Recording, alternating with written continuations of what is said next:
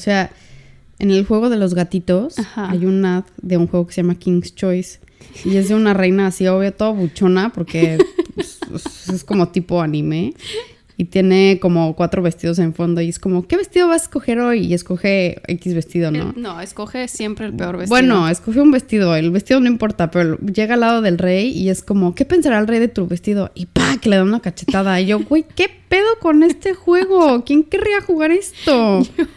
la verdad es que en secreto sí quiero, porque quiero saber qué, o sea, qué O sucedería sea, si escojo qué no, cosas. este juego está fomentando la violencia interfamiliar y no está bien. No, no, no, es la violencia No entre la realeza. Bien, y también está promoviendo el feudalismo, que tampoco está chido porque ya no funciona.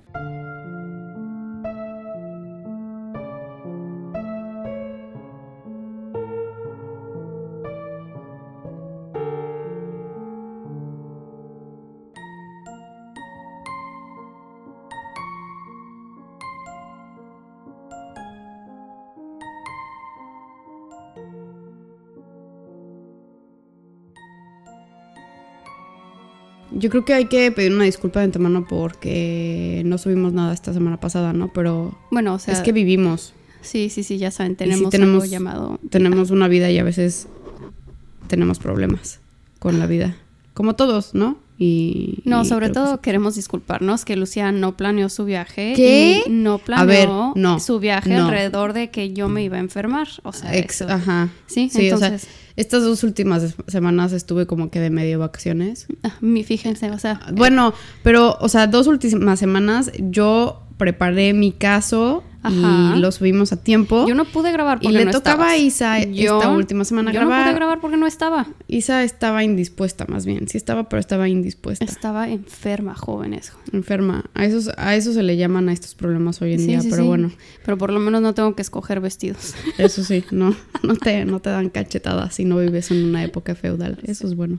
Sí, y sobre todo porque llevo hablando del caso como unas... Meses. Estoy harta, o sea, ya estoy harta de que salíamos y de que, oigan, ¿ustedes saben de el zodiaco? Y todos así como, Isabel, ya cállate, por favor. Sí, o sea, lo ha estado, lo ha estado... Ay, lo he estado anunciando porque me... Es que es como, como querer presentar como la mamá de todos los pollitos de los casos. Como- parece como testigo de Jehová, de que quieren escuchar la, la- la palabra del Señor, pero Isa Ajá, pero quieren escuchar la palabra, palabra del, del zodiaco. Bueno, así como Lucía ya les vino a arruinar mi grata sorpresa, es así como que mi, mi aviso parroquial.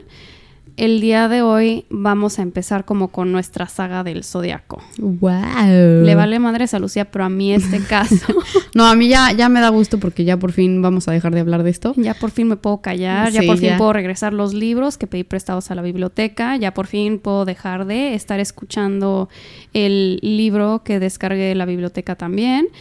O sea, ya por fin podemos dejar al ajá, ya por empezar, fin a, empezar a dejarlo atrás. Sí, ajá, es- esos primeros pasos a sanar, esos primeros pasos a, a darme cuenta de que hay otros asesinos seriales en los De- cuales que hay otros temas que podemos hablar, ¿no? Podemos tocar muchísimos otros temas, que ¿no? no solo es el zodiaco, que el zodiaco no tiene por qué, no tiene por qué ser el único en mi vida. Es como, yo sé que todos ya están hartos de hablar de COVID. Yo ya estoy Ajá. harta de que Isa hable del zodiaco. Ya, así. Yo soy, yo soy el o sea, COVID de Lucia. Yo soy, Sí, sí. yo Dios. soy ese bicho. Esta es una nueva pandemia yo en soy este ese, hogar.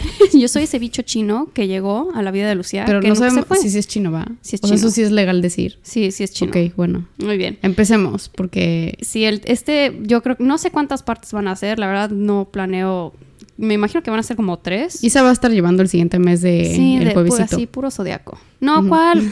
ya prepara tu caso para la siguiente.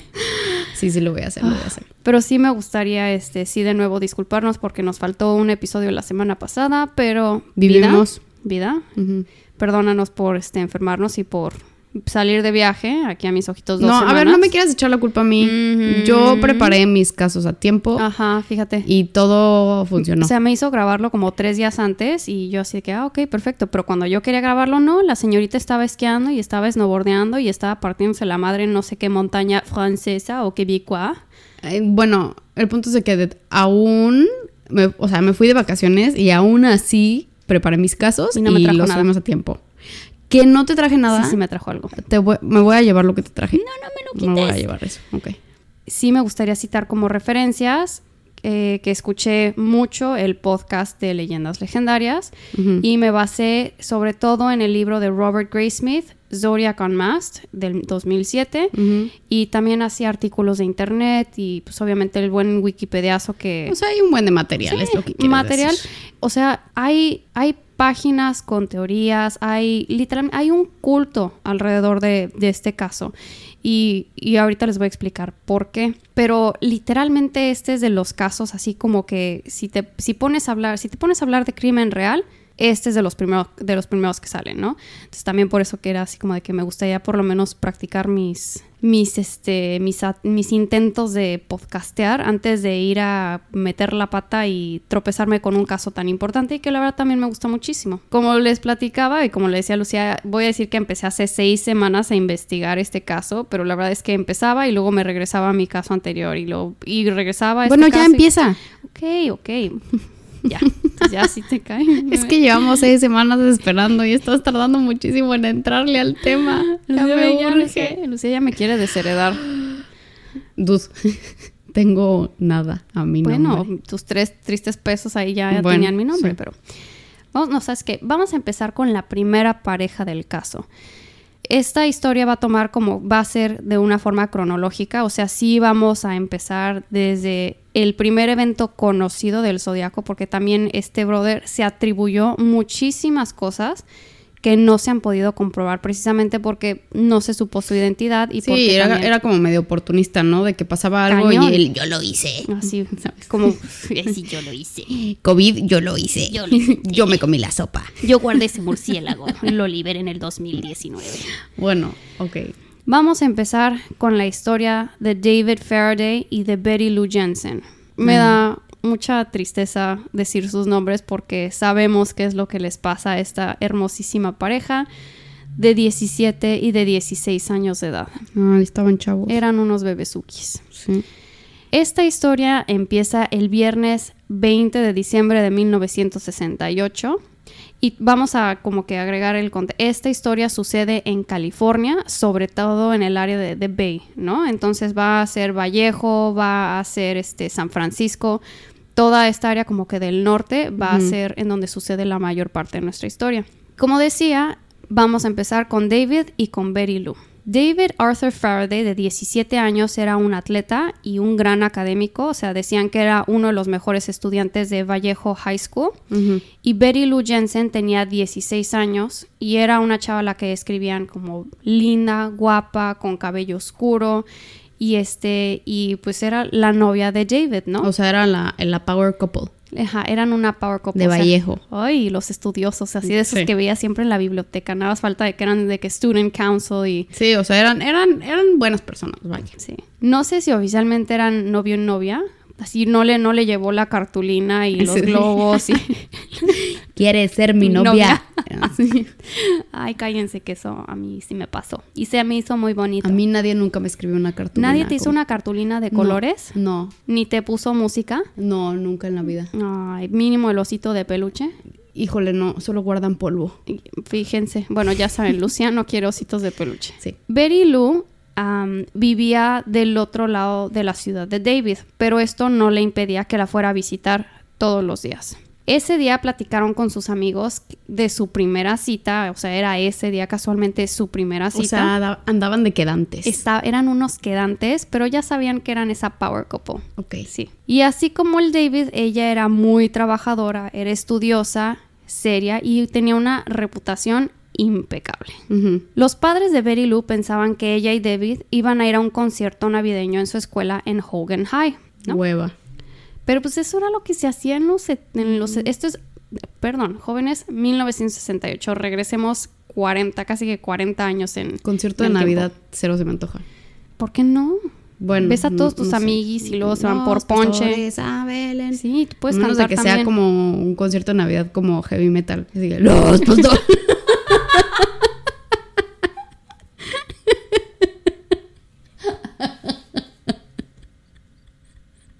Si no, no me inviten, chavos.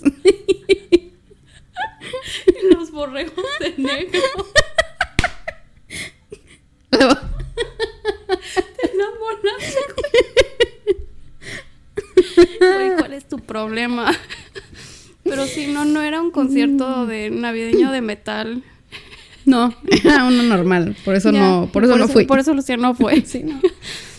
Desafortunadamente. No, no fue, no la invitaron. Pero de nuevo, ya saben, tomen notas de lo que, a lo que quiere ir Lucía. este. David y Betty Lou, este, la forma en la que organizaron su día y la forma en la que está como que em, documentado que pasaron los eventos. De nuevo, todo esto fue documentado por Robert Graysmith. No puedo volver a, no puedo volver a ver a Lucía jamás. O sea, no ¿Qué puedo me imagino?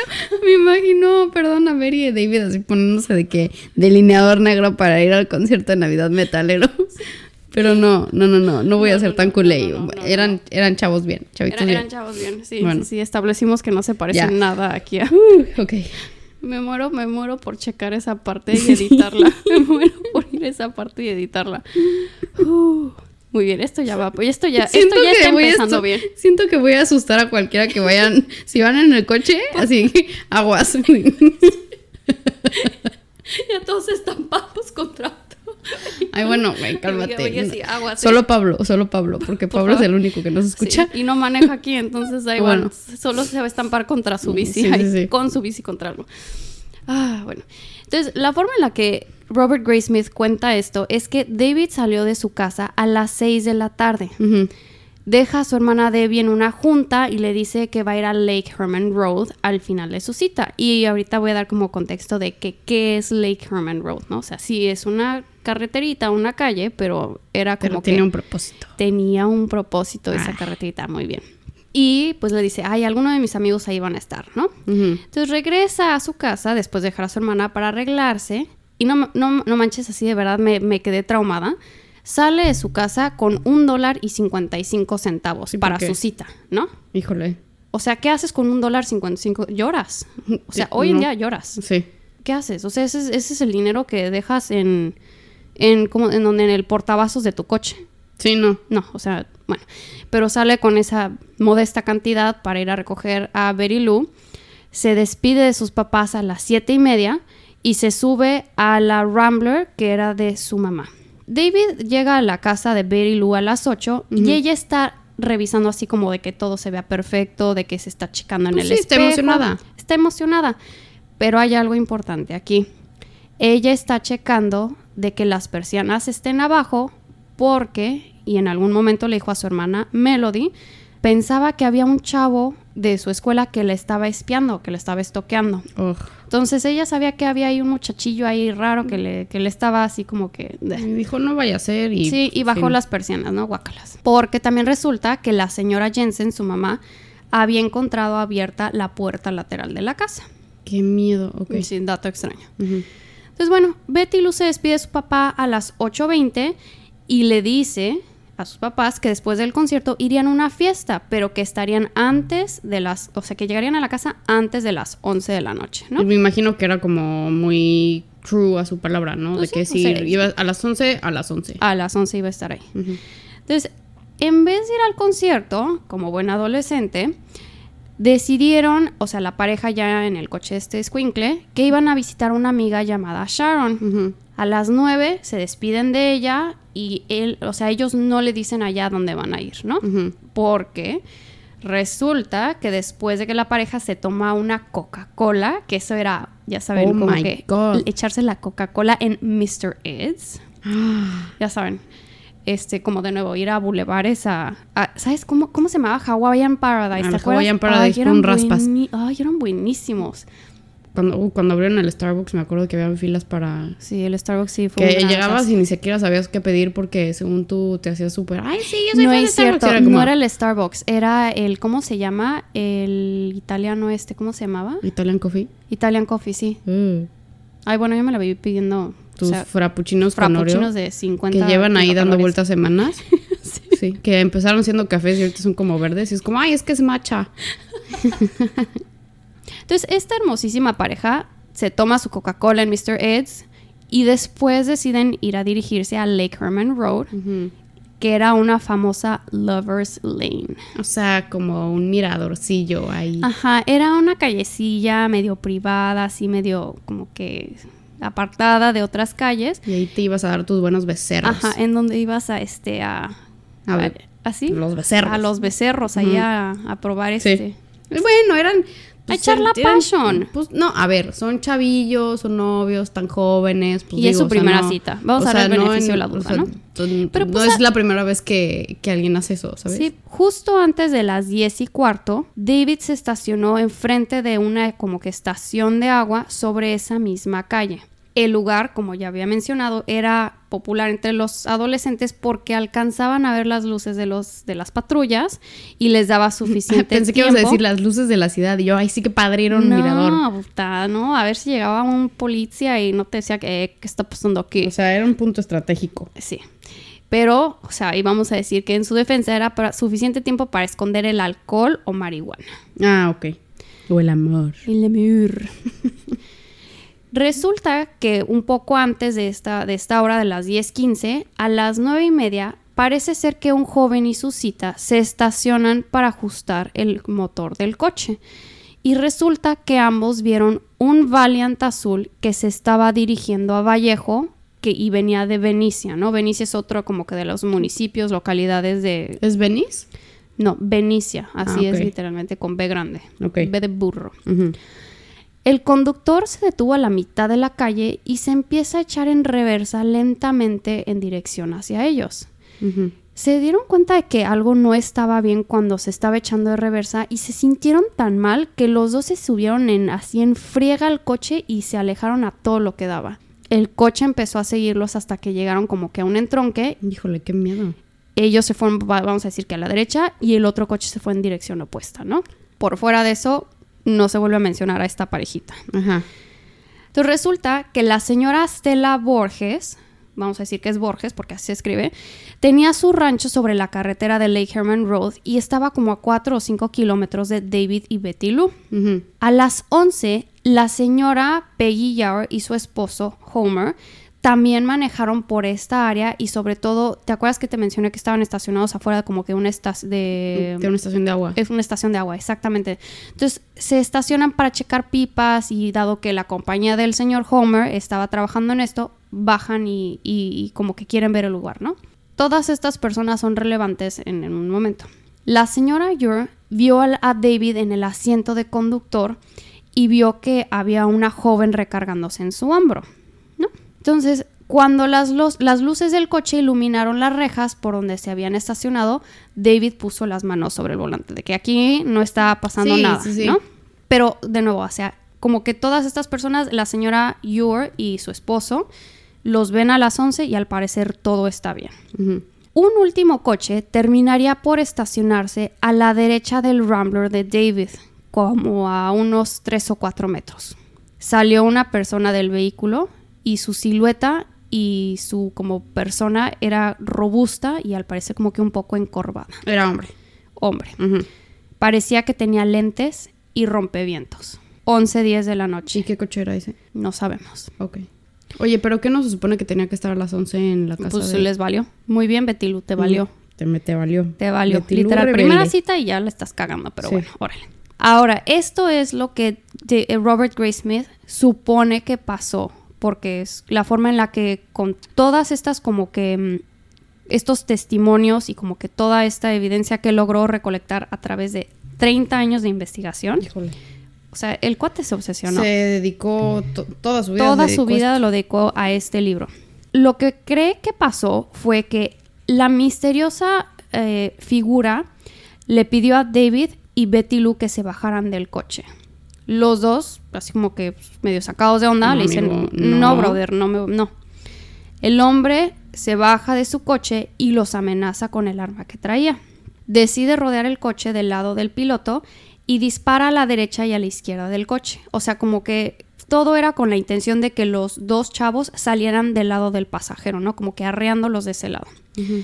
Para el momento en el que Betty Lou había salido, el hombre ya había disparado, o sea, disparó con su pistola por encima de la oreja de David para romperle el tímpano. Y también hizo esto que explotara el cráneo de David. O sea, lo mató instantáneamente. No. Ah. Betty Lou grita y sale corriendo dirección norte, que, y esta dirección era hacia Vallejo. Este es el momento en el que el agresor toma la oportunidad para dispararle cinco veces en la espalda y parece ser que es con muchísima precisión que le dispara en el- la parte derecha de la espalda, o sea, parte superior y derecha de la espalda. Esto nos describe al zodiaco, que parece ser que es un hombre con mucho talento, siendo que ella era una persona que se estaba moviendo y que él, corriendo detrás de ella, logró dispararla en el, disparar en el O mismo sea, área. tiene práctica este tipo. O sea, no es cualquier cristiano que está jugando Exactamente, a dispararle a... Sí, ¿Cómo eran esos de la... No, los de la feria. eh, de las- pues, los patitos. los pues, rifles no y los soldaditos, ¿no? No Ajá. No, Pues no, o no sea, era sí le sabía y estaba entrenado para, ¿no? Parece ser que sí. Híjole. Betty Lou cayó muerta a, a 8.5 metros del coche. No manches. ¿Y quién los encontró? Ahí te voy, tú, calma. Oye, pero no, no tuvieron tiempo como de escapar o el coche otro los estaba bloqueando. El, el coche estaba a la derecha, o sea, estaba O como si, que tuve- en si te- si paralelo. hubieran tenido chance de escapar. Pudiera ser que sí, pero el problema es que Lake Herman Road era como que, se- de lo que tengo entendido, es como que una, una carretera cerrada, o sea, no tiene, era, era el fin de una carretera, ¿no? Ok. En contra de, los, de las probabilidades, David seguía vivo y respirando dentro del coche, pero sí estaba perdiendo una gran cantidad de sangre Sí. de su cabeza. A las 11.10, de nuevo, la misma hora en la que creemos que esto está sucediendo, fue la hora a la que salió la señora Borges, ¿no? Y casualmente iba con su hija y su suegra en dirección a Venecia, ¿no? Le tomó cuatro o cinco minutos llegar al lugar en el que se encontraba David.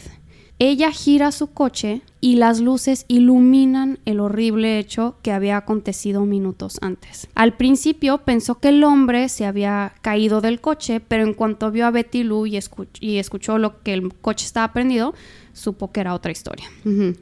La señora Borges se dirigió en friega por el camino hacia Venecia para pedir ayuda. Sí, claro, porque, o sea, qué bueno que no se bajó. ¿Qué tal que ahí seguía el monito este? Exactamente, pero y tampoco, o sea, ella qué, qué es lo que iba a hacer. Entonces, se dirige en friega y, ter- y pasan nueve minutos, o sea, las 11.19 es cuando logra llamar la atención de una patrulla que tardó tres minutos en llegar a la escena del crimen. El capitán Daniel Pita y el oficial William T. Warner se, dieron cuenta que David aún respiraba, aunque pues fuera muy superficial, y encontraron casquillos de calibre 22, pero notaron que no había huellas de neumáticos o signos de lucha porque el piso estaba congelado. Ay, no me digas. Entonces, muy O sea, poca hasta- evidencia de este Hasta caso. el medio ¿no? ambiente no ayudaba para... No, no, no. O sea, todo siempre estuvo en favor de este hijo de la guayaba. Y según yo, calibre 22 son como bien comunes. El calibre 22 es de las más comunes, pero también es la pistola más pequeña. Ajá. Cubren el cuerpo de Betty Lou y en el Inter logran llevar a David en ambulancia al Hospital General de Vallejo. En el camino un doctor lo iba atendiendo. A las 11.29, el capitán Pita le habla al forense del condado, Dan Horan, para informarle lo que, informarle lo que había sucedido. Y este le habla al, con- al sheriff del condado de Solano. Esto va a ser así como que un tema súper recurrente aquí porque es súper frustrante ver que no se comunicaban entre el departamento de Sí, como en Vallejo, de Venecia casos. y de Solano, sí, en todos y los que casos. cada quien lo hacía como su meta de que yo lo voy a resolver. No, y no compartían información y no sé, no, o sea, se- literal se tropezó entre, se tropezaron entre todos. Pero le avisan a la policía de Venecia y este y llegan a la escena del crimen Horan, Horan y el doctor Byron Sanford de Venecia, que ahí es donde toman la oportunidad para tomar muchísimas fotos y se llevan el cuerpo de Betty Lou para autopsia. El detective Les Lundblad le pide a los oficiales Butterbach y Waterman que acompañaran a David a- a- al hospital y este ahí desafortunadamente una enfermera les avisa que David había fallecido a las no. 12.23. A las 2, perdón, lo pronunciaron muerto a las 12.05 y ellos llegaron a las 12.23. Ay, qué mala onda.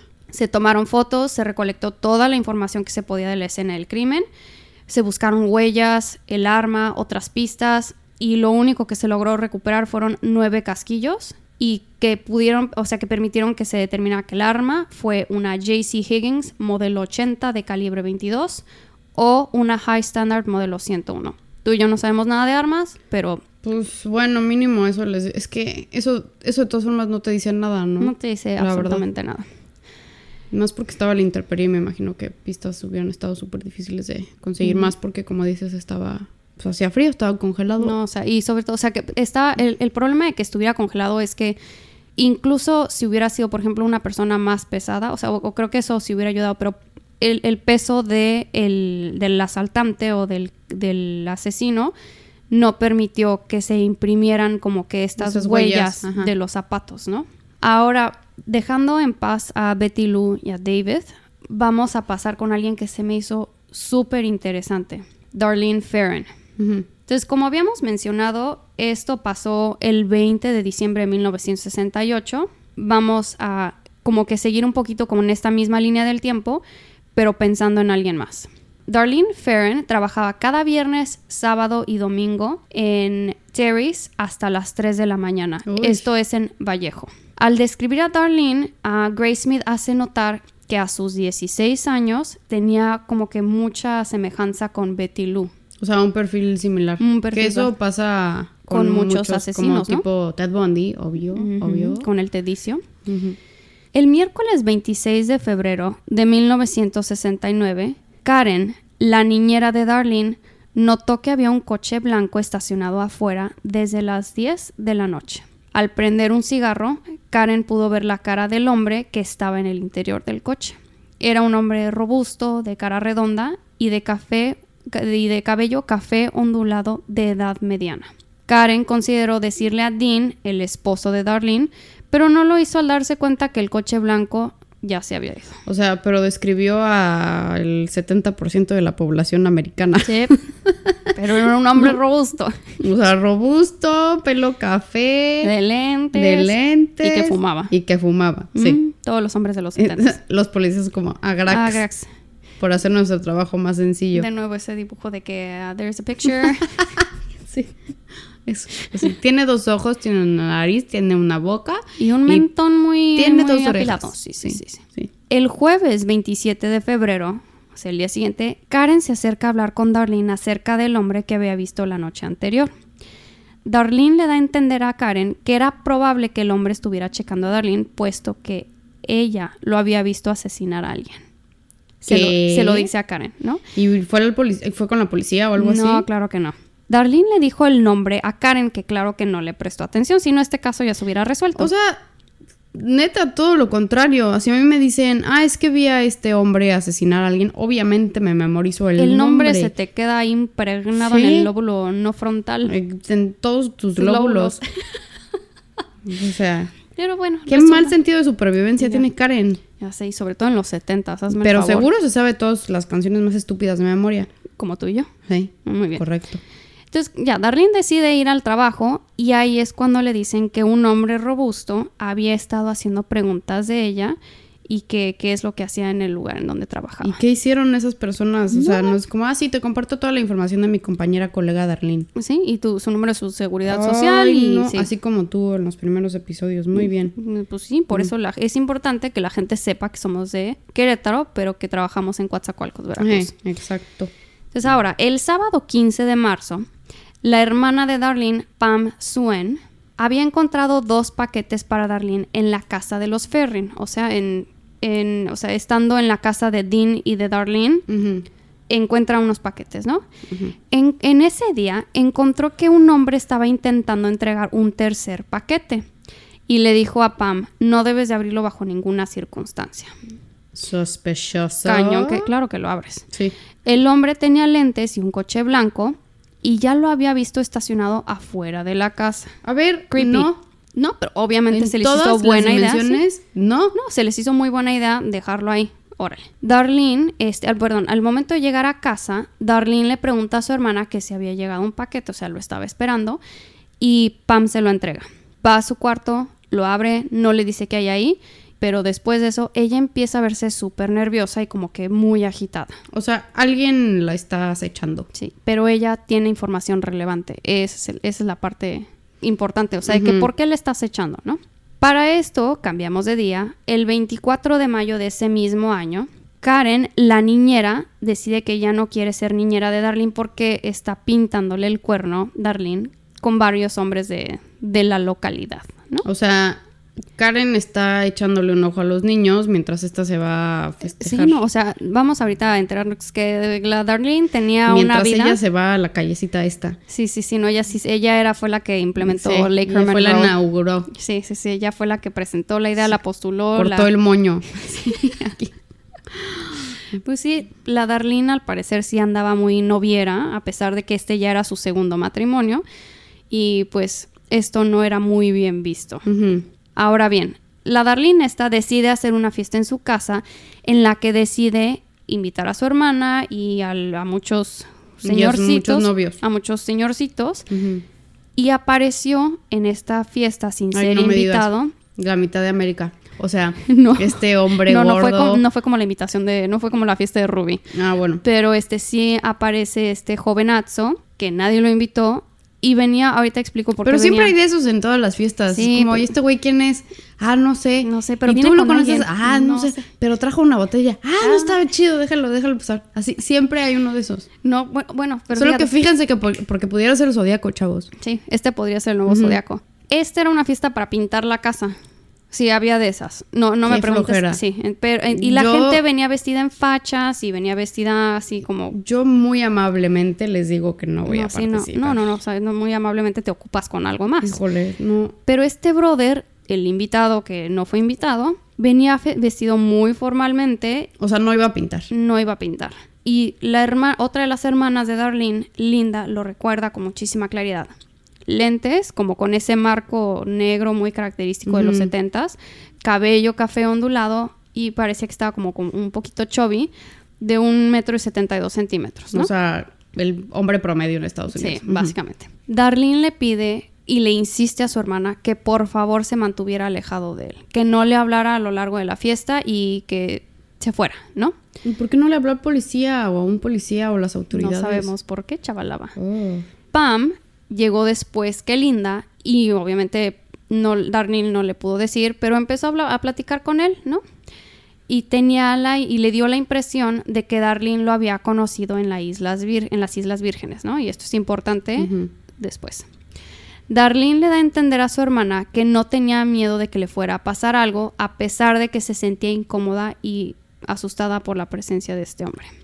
El martes 24 de junio de 1969, Darlene tiene una conversación un poquito extraña con otra de sus hermanas. Darlene tiene al parecer 500 Y yo, hermanas, sí. pero esta O es sea. otra hermana llamada Cristina y le dijo que algo grande iba a suceder en los días siguientes.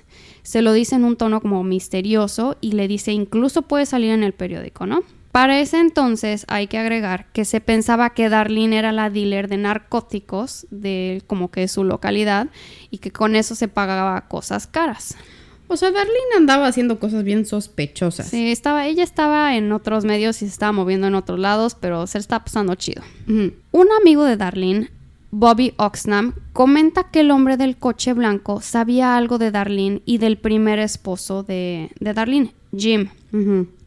Que pudo haber sido la razón que, por la cual se empezaron a juntar con las personas equivocadas, pero sobre todo que algo había pasado en las Islas Vírgenes, que es donde habían pasado su luna de miel. No. Pam sospecha que ahí fue cuando Darlene vio cómo asesinaba a alguien Este individuo. este individuo. Ahora viene el día así, el mero mero día petatero para nuestra siguiente víctima, Darlene Farron. Híjole.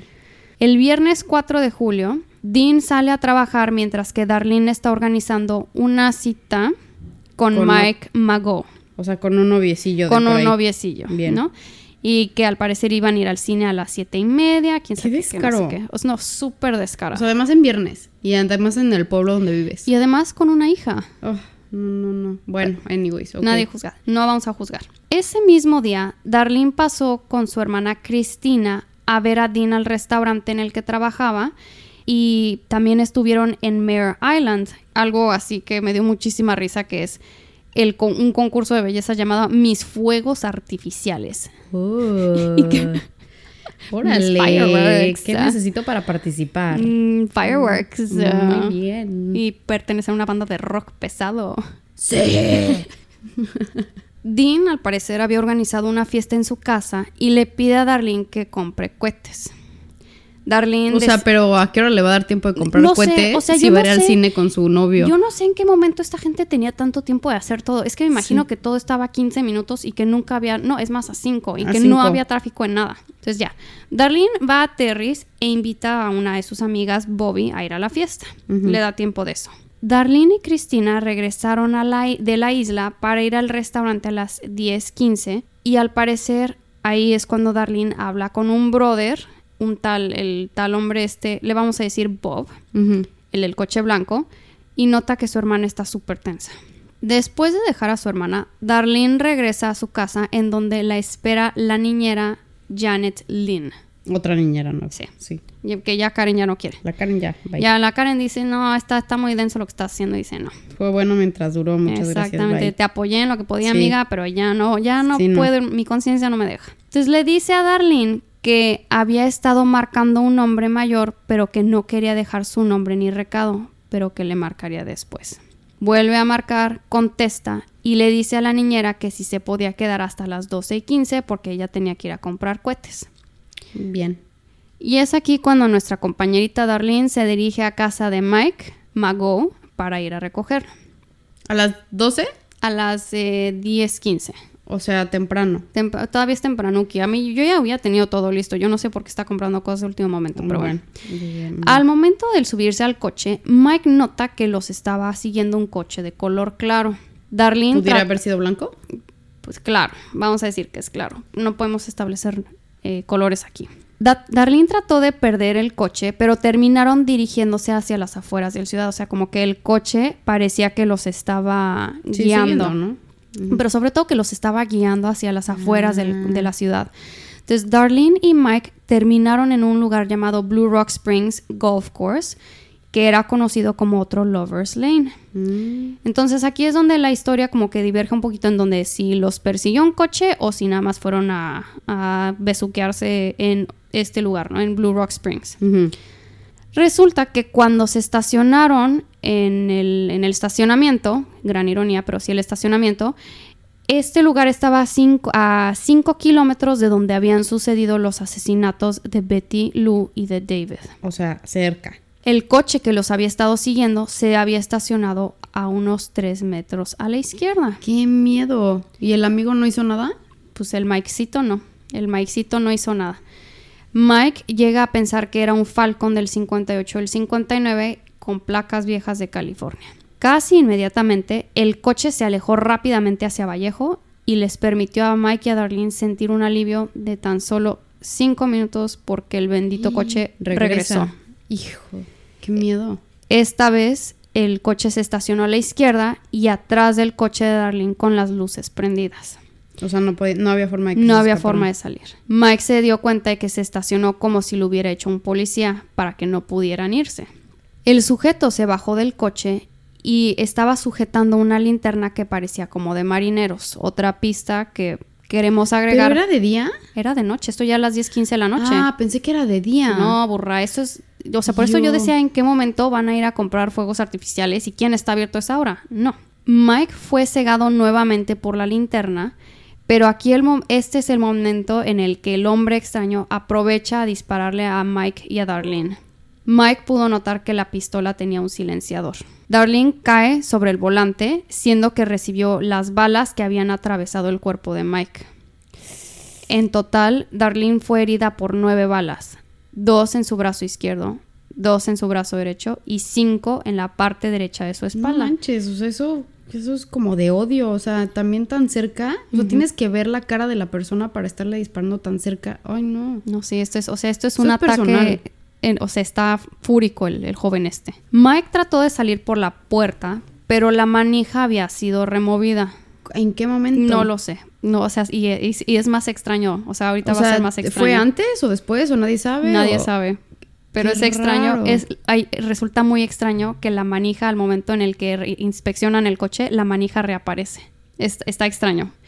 ¿Qué? Bueno, por fortuna, El solo diablo. habían, solo habían lastimado a Mike en el lado, en el brazo derecho, ¿no?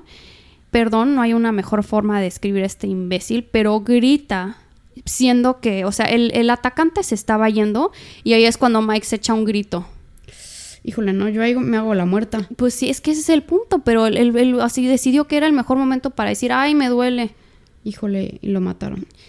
Resulta que el sujeto se gira otra vez en dirección a Mike cuando es, él, el cuate este ya estaba listo para irse. Estaba abriendo la puerta de su coche. La luz del coche ilumina la cara del brother y de nuevo, este brother tenía un rompevientos. El hombre tenía una cara larga, sin lentes, con cabello ondulado de color café claro y un corte militar. Parecía que tenía entre 26 y 30 años. Corpulento, sin ser obeso y medía unos 172 centímetros con un peso cercano a los 90 kilos. Regresa este brother a dispararle dos veces más a Mike y dos veces más a Darlene. Se o sea, sube ya al Darlene coche. ya sabes que ya está muerta, tipo ya. Darlene seguía viva. ¿Qué? Sí. Se sube a su coche y ahí sí sale a toda velocidad. Mike, que había saltado a la parte de atrás del asiento, regresa a la parte de adelante del coche, abre la puerta y logra quedarse como que sentado en el estacionamiento. Ahora, por gritar, tenía lesiones en la pierna izquierda, el brazo derecho y la cara. Esta bala fue como que, oh, ya saben esos escalofríos que... ugh. La bala había entrado por la mejilla derecha, había salido o sea, había atravesado la lengua y la mandíbula y terminó saliendo por la mejilla izquierda. No podía hablar. Ah, o sea, le, le, le atravesó la cara. Le atravesó la jeta, sí. Ah, Ahora bien, pobre. esto ahora son las 12 de la noche. Quedamos que era del 4 de julio, ¿no?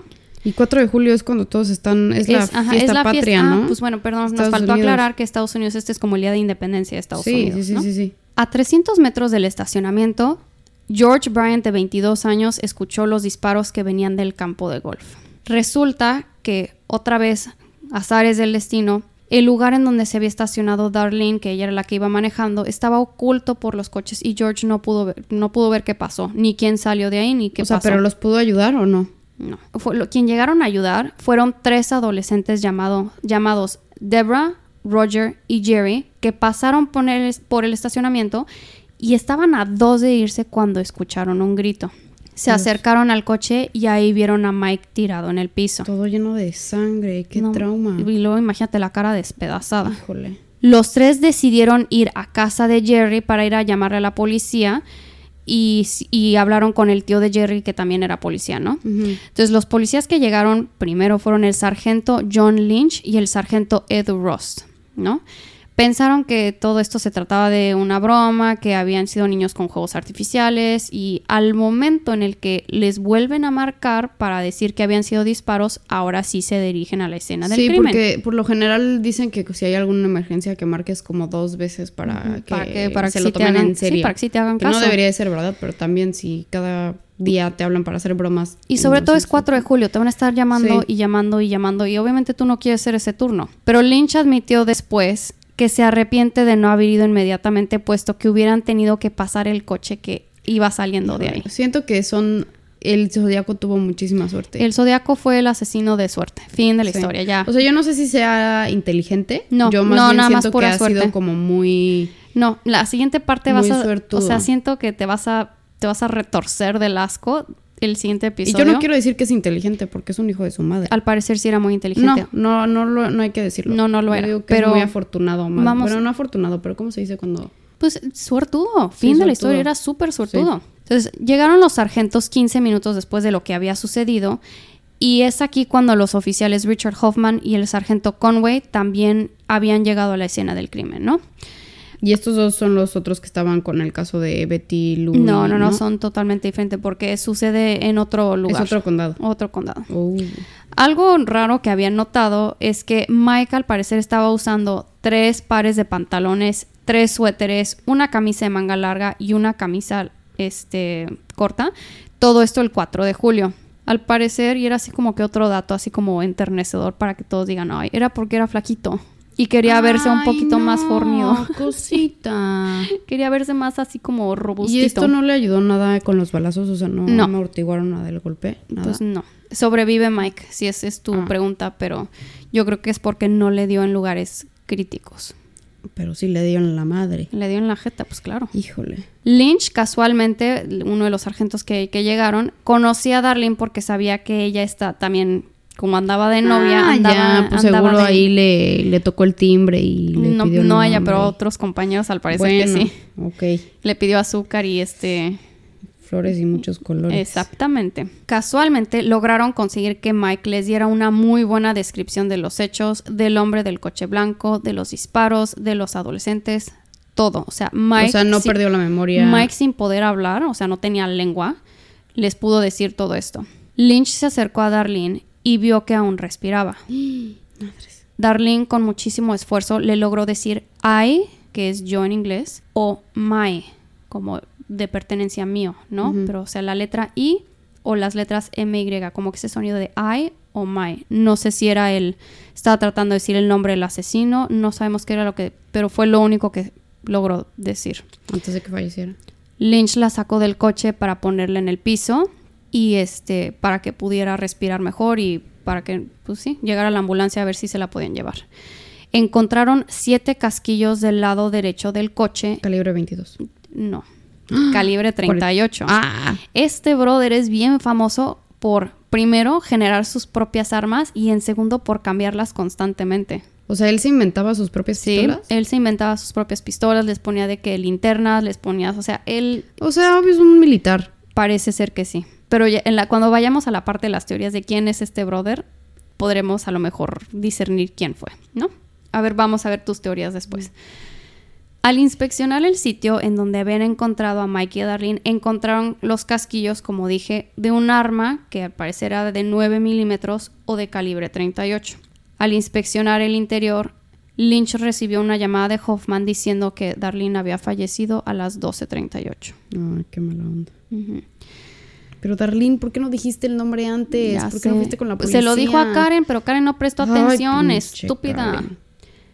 A las 12.40 de la noche, Nancy Slover recibió una llamada de un teléfono de paga. Quisiera reportar un asesinato doble. Pum, pum. La voz no tenía acento y el diálogo parecía planeado. Si se dirigen una milla este sobre Columbus Parkway hacia el parque público, encontrarán niños en un coche café. Les dispararon con una Luger de, noven- de 9 milímetros. También maté a esos niños el año pasado. Adiós. ¿Y si se murieron esos dos niños? No, no, Mike no murió, pero él, él, ah, él se refiere a Mike y a esta monita como niños. Ajá, porque son niños. Eh, Darlene tenía 22 años y O sea, pero pensé Mike, que eran tenía otros 20 niños. Mike tenía 21 años. Pero esta fue una llamada que hizo el Zodiaco a la policía en donde él estableció el vínculo. Para empezar, él mismo estaba como que cucando a la policía diciéndoles acabo de asesinar a estos dos brothers Pero- y yo también fui quien maté a los de a los otros dos. Pero, o sea, más bien él quería que ya fuera. O sea, él quería la atención. él quería, o sea, vamos a ver después el como que el psique y la razón detrás de los asesinos, los asesinatos del, del zodiaco.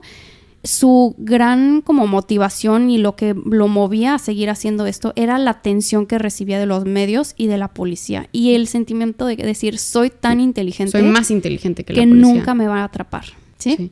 Pero Eso yo creo era- que puede, yo no quiero decir que es inteligente, pero bueno, probablemente sí lo es, porque se ha salido con la suya hasta el Sí, día de sí. hoy. Pero también creo que es una combinación de suerte, ¿no? Que ha tenido, Muchísima suerte, muchísima suerte. O sea, cuando hablemos acerca del taxista, el siguiente episodio, te vas a dar cuenta de que tuvo una suerte infinita. Hoy en día yo creo que no hubiera sucedido, pero Sí, tuvo yo creo, que, muchísima o- suerte. yo creo que un zodiaco hoy no, no, No, hay no, forma. no hay forma. A menos de que sea un maldito genio, Luzbel. luz del genio. Sí. Ahora bien, regresando a esta llamada, si te acuerdas que te dije, fueron a las 12.40 que se hizo en la madrugada esta, esta llamada.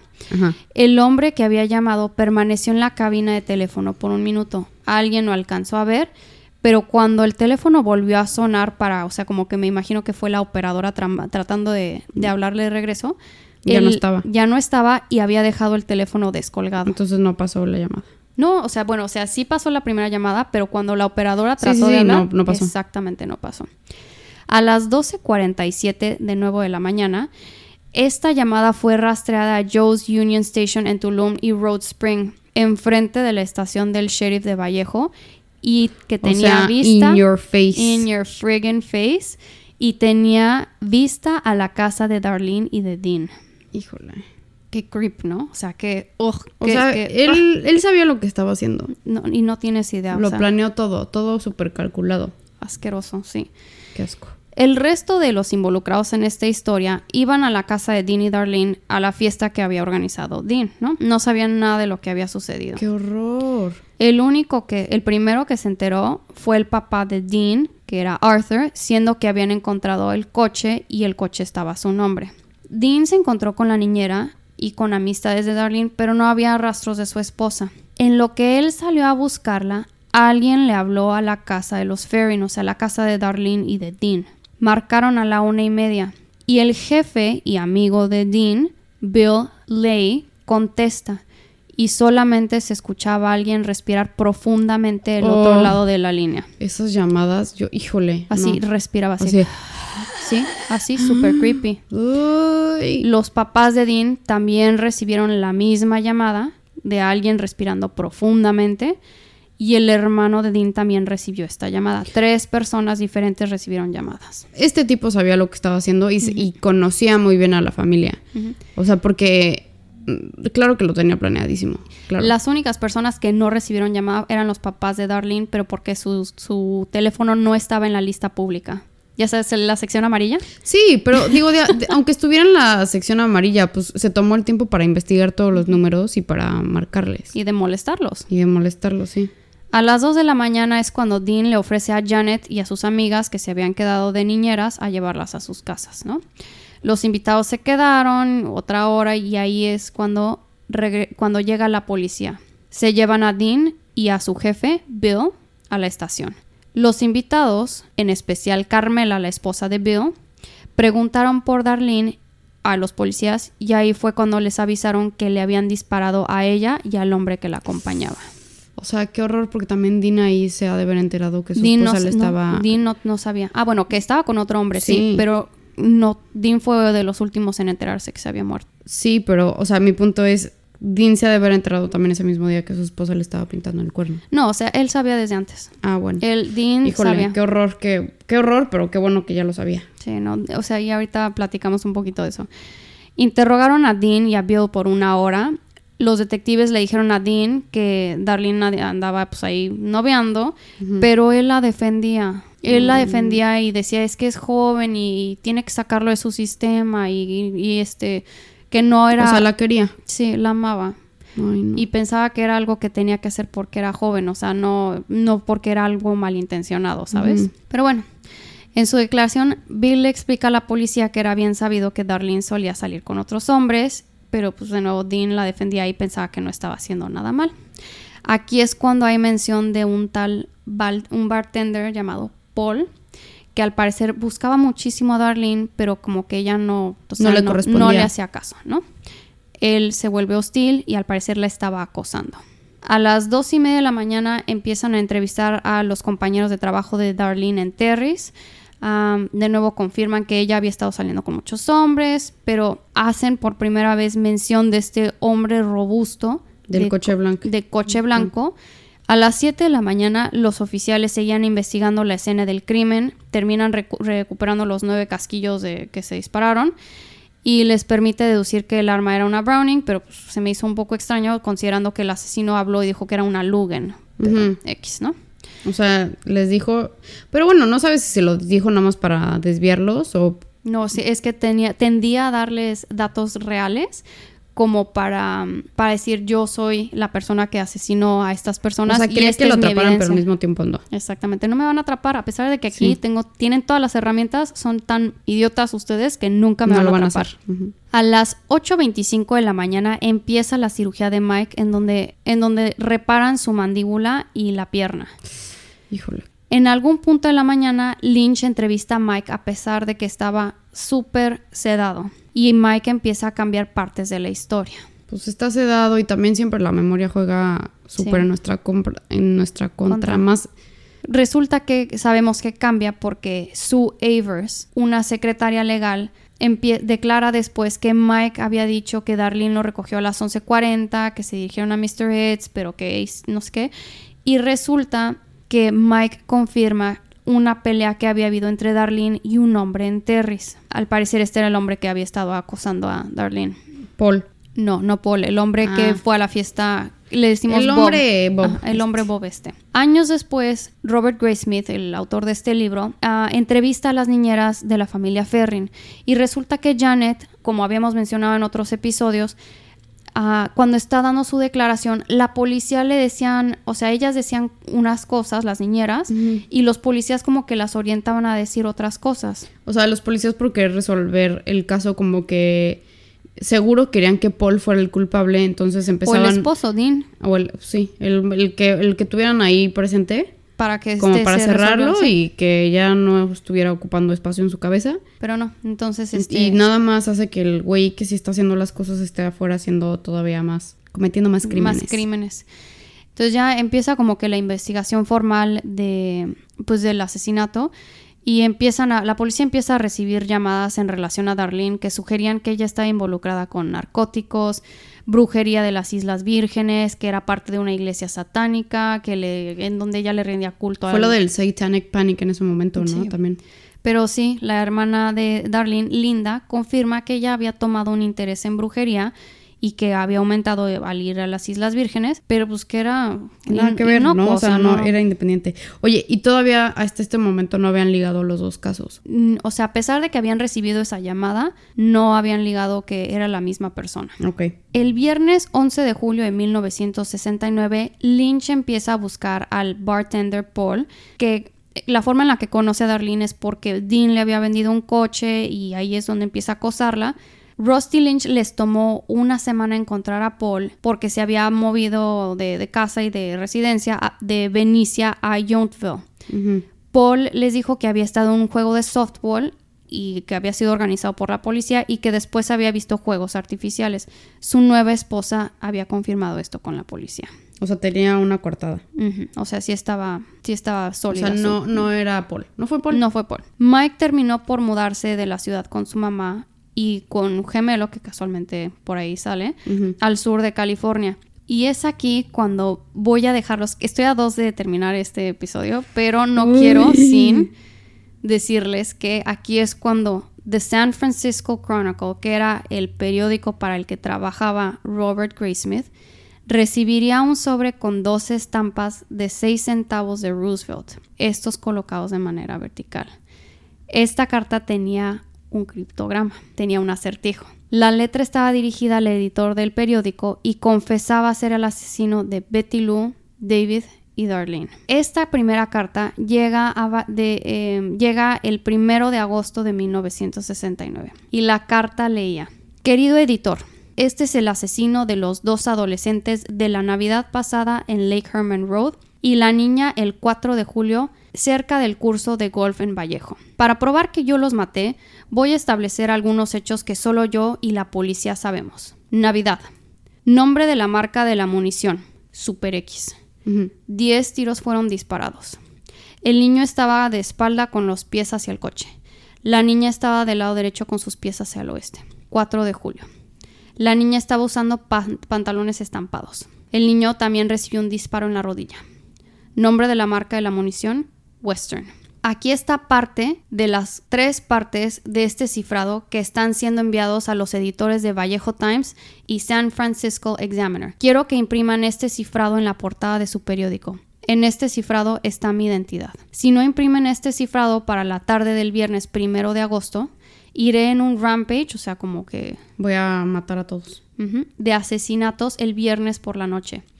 Iré navegando todo el fin de semana matando a personas solitarias en la noche después de seguir matando hasta terminar con una docena de personas el fin de semana. ¿Qué onda? Esto es una traducción mía, obviamente Sí. si quieren ir a Te leerlo. faltó que él puso nunca cambien, cemento. TKM, sí. PUTA, para Todo una eso. tierna amiga. You are too great to be forgotten. Sí, ¿no? ¿no? Todo, todo eso les faltó. Sí, todo eso los faltó. firma con su emblema que El era zodiaco. al parecer es como es un círculo que está con una cruz que al parecer que es como la mira de De un, de un target, rifle, Sí, esa cosa. Y resulta que bueno Qué miedo, qué miedo recibir esa carta y qué miedo ser el editor y qué miedo tomar esa decisión Y de, esa oye, responsabilidad. o sea, le voy a hacer caso a un loco y me voy a, o sea, voy a cumplir. sobre todo qué es esto que estoy recibiendo o sea Sí. quién me está escribiendo quién me molesta Sí, me imagino que al principio seguro es como, ay, viste pinche güey loco. ¿no? El San Francisco Examiner y el Vallejo Times Herald recibieron la carta con el acertijo. O sea, recibieron la misma carta. La carta contenía símbolos griegos, también de código Morse, del clima, del alfabeto, navales y astrológicos. Cada carta tenía 8 líneas y 17 símbolos cada una. Ahora bien, estas cartas las copian y se las mandan a Lynch.